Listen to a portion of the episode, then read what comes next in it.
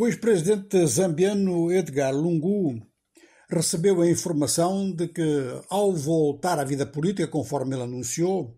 ele perde diversos benefícios do Estado como ex-presidente, ou seja, perde a aposentadoria e perde outros privilégios, passa a ser um político comum na ativa.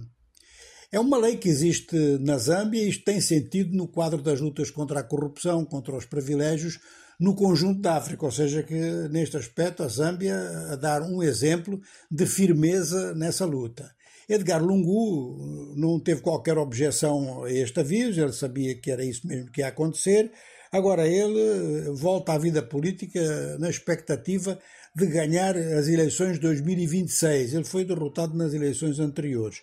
E espera agora, enfim, aproveitando dificuldades políticas e económicas do atual governo, dificuldades inclusive de encontrar soluções, ele espera que possa restabelecer a sua antiga popularidade e possa vir a ser eleito em 2026. A vida política da Zâmbia ela é pouco noticiada, mas é muito ativa, muito movimentada internamente.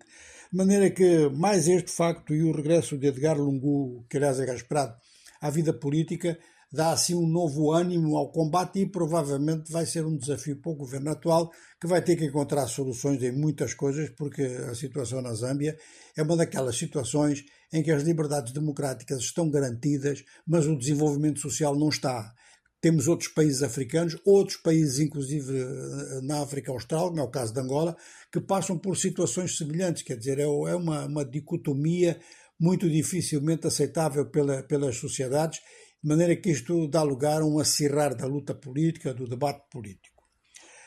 No Uganda, o exército ugandês referiu-se então ao assassinato, que está a ser muito noticiado, de dois turistas, uma sul-africana e um britânico, que estavam em lua de mel, e o seu guia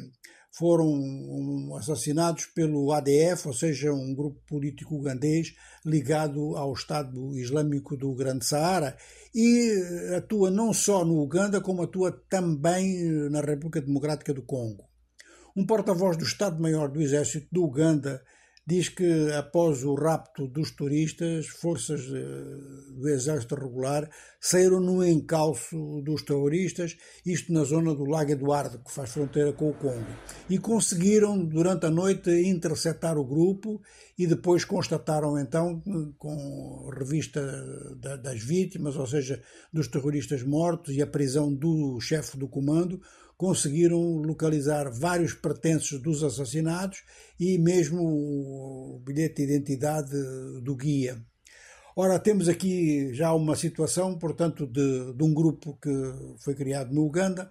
passou a atuar mais na RDC do que no próprio Uganda e que agora tentava entrar no Uganda com operações que muitos grupos terroristas fazem, ou seja, atacar estrangeiros e fazer vítimas, fazer reféns para depois obter troca ou então claramente, como foi o caso do Uganda, assassiná-los.